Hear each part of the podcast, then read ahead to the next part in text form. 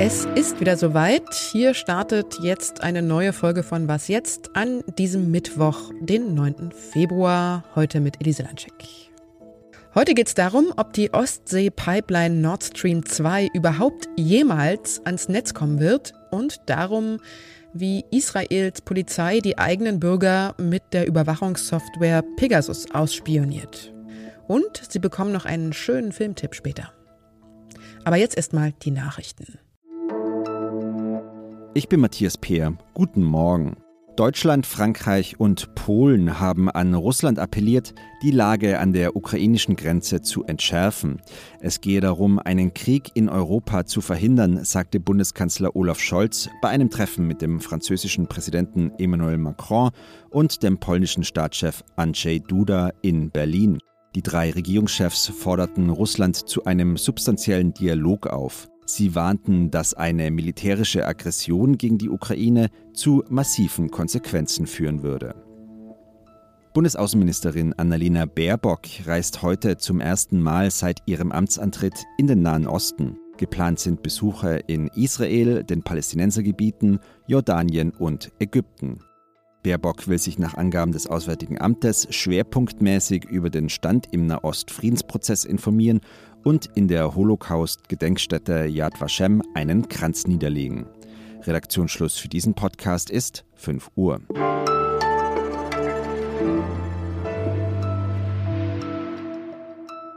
If Russia invades the border of Ukraine, there will be no longer a Nord Stream 2. We, we will bring an end to it. Für den amerikanischen Präsidenten Joe Biden ist die Sache ganz klar. Wenn Russland in die Ukraine einmarschiert, soll die russische Gaspipeline Nord Stream 2 nicht in Betrieb gehen. Für wen das allerdings noch nicht so klar ist, das ist Bundeskanzler Olaf Scholz. Bei seinem Antrittsbesuch mit Biden am Montag nahm er das Wort Nord Stream 2 erst gar nicht in den Mund und hat ein klares Bekenntnis zu möglichen Sanktionen wieder vermieden.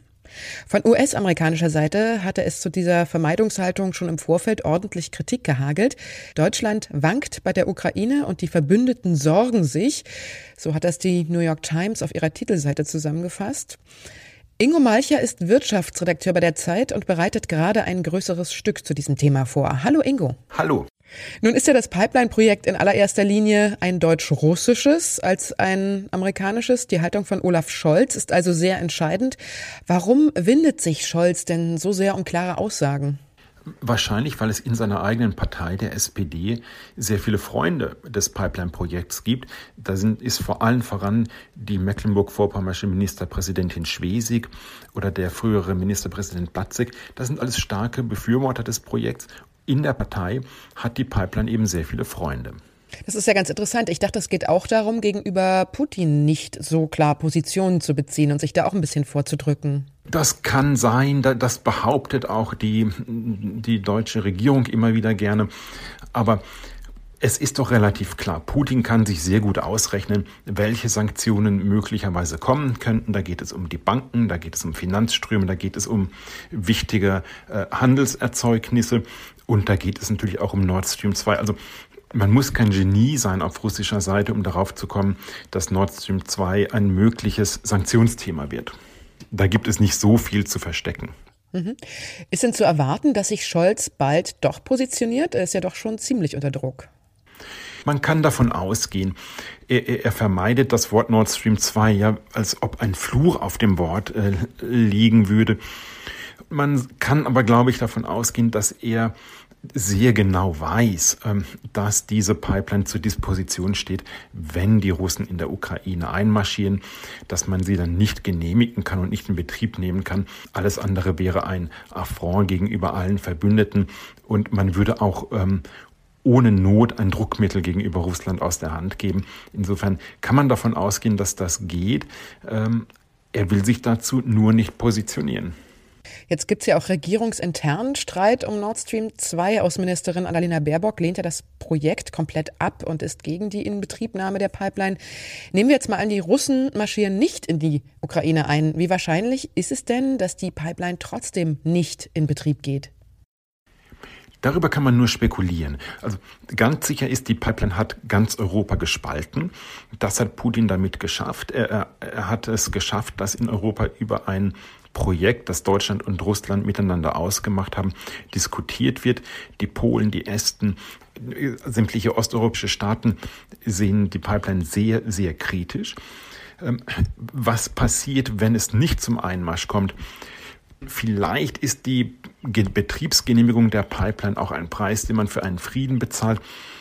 Man, man weiß es wirklich nicht. Ähm, man, die, dazu ist die Lage im Moment sehr, sehr un, unsicher. Ich danke dir, Ingo. Ich habe zu danken. Einen schönen Tag noch. Schönen Tag.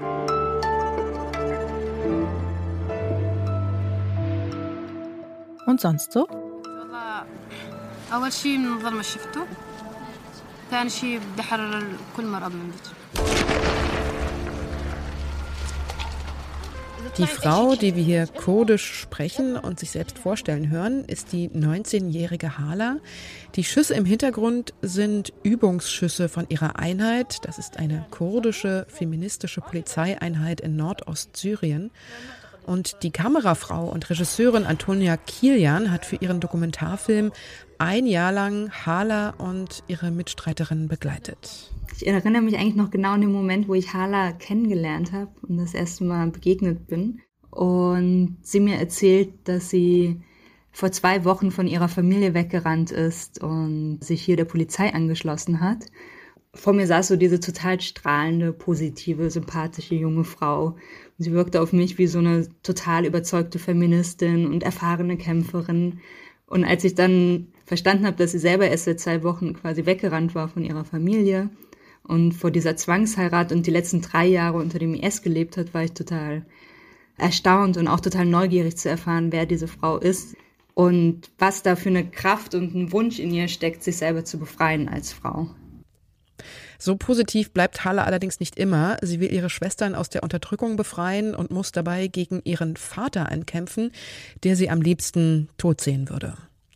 Der Dokumentarfilm The Other Side of the River läuft momentan noch in kleineren deutschen Kinos und ich kann den Film wirklich sehr empfehlen. So einen direkten Eindruck aus diesem Gebiet und von den Menschen dort, den bekommt man wirklich nur noch sehr, sehr selten.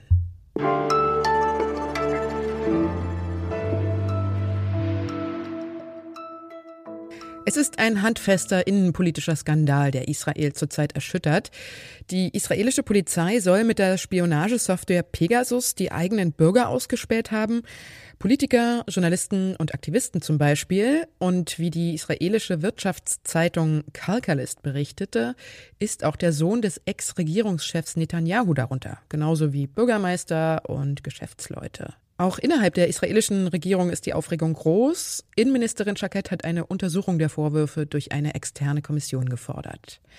Steffi Henschke berichtet für Zeit Online aus Tel Aviv. Hallo Steffi. Hallo Elise.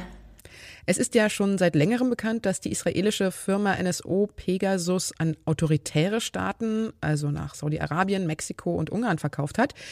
War das auch allen Israelis klar, dass sie im eigenen Land auch eingesetzt wird, diese Software? Nee, das war vielen lange nicht klar. Das war nicht mal den ähm, Journalisten klar, die an dem großen Rechercheprojekt vergangenen Sommer beteiligt waren. Vor allem, weil es hieß oder weil NSO auch selber gesagt hatte, die ähm, Software funktioniere mit israelischen Nummern nicht. Und ja, aber das Schockierende ist jetzt tatsächlich, dass die Polizei mitmacht in Sachen Überwachung. Genau, du hast es gerade schon gesagt. Jetzt hat nicht nur der Inlandsgeheimdienst, sondern die Polizei die Software zur Überwachung genutzt, die ja immerhin als schärfste Cyberwaffe der Welt gilt. Ist das üblich, dass die Polizei solche weitreichenden Möglichkeiten zur Überwachung hat? Nee, überhaupt nicht. Also beziehungsweise ich weiß nicht, ob es üblich ist. Es ist nicht ihre Aufgabe. Also die Aufgabe äh, der Terrorabwehr und der Überwachung, das ist Aufgabe der Geheimdienste, der Armee, das sind Aufgaben der nationalen Sicherheit, aber nicht äh, der, der Polizei, die ja für die Verbrechensbekämpfung zuständig ist. Mhm, und die in Israel auch keinen besonders guten Ruf hat, ne? Genau, also das ist, ähm, das habe ich jetzt auch extra nochmal mit Experten gesprochen. Also das Ansehen von Armee und auch Geheimdiensten Geheimdiensten ist relativ sehr hoch. Die Polizei hat dieses Standing überhaupt nicht. Ähm, das zeigen auch Umfragen und auch gerade jetzt nach Bekanntwerden der ersten Fälle von Überwachung ist die, das Vertrauen in die Polizei äh, auf den niedrigsten Wert seit 20 Jahren gesunken. Die Sicherheitsbehörden in Israel begründen die Überwachung ja immer mit der großen Terrorgefahr im Land, die ja in Israel quasi allgegenwärtig ist. Wie ist denn da die Haltung in der Bevölkerung? Was würdest du sagen? Schlägt das Sicherheitsbedürfnis die Bedenken rund um den Datenschutz? Auf jeden Fall. Also der eine äh, Journalist, mit dem ich gesprochen habe, der sagt, der erzählte mir von so einem ähm, Witz, äh, wenn ein Journalist zu seinem Redakteur bei einer Zeitung hier in Israel geht und sagt, ich habe hier einen Fall, da ist jemand überwacht worden. Und dann sagt der Redakteur, okay, und was ist die Geschichte? Allen ist es klar, dass ja es nötig angesehen wird und eben die Sicherheit wichtiger ist als die Privatsphäre. Danke dir, Steffi. Ich danke dir, Elise. Das war die Was jetzt Morgensendung und wenn Sie uns schreiben wollen, können Sie das tun unter wasjetzt@zeit.de. Einen schönen Tag wünscht Ihnen Elise Lanschek. Gut, dann drück doch mal Speichern. Habe ich gemacht. Moment. Ach, verdammt, ja. Keine Angst, es ist nicht gelöscht. Das ist gut, dass es nicht gelöscht ist. ich kenne das auch gut, ne? Ich habe auch schon ganz, also seltene, rare Interviews auf meinem Aufnahmegerät einfach gelöscht.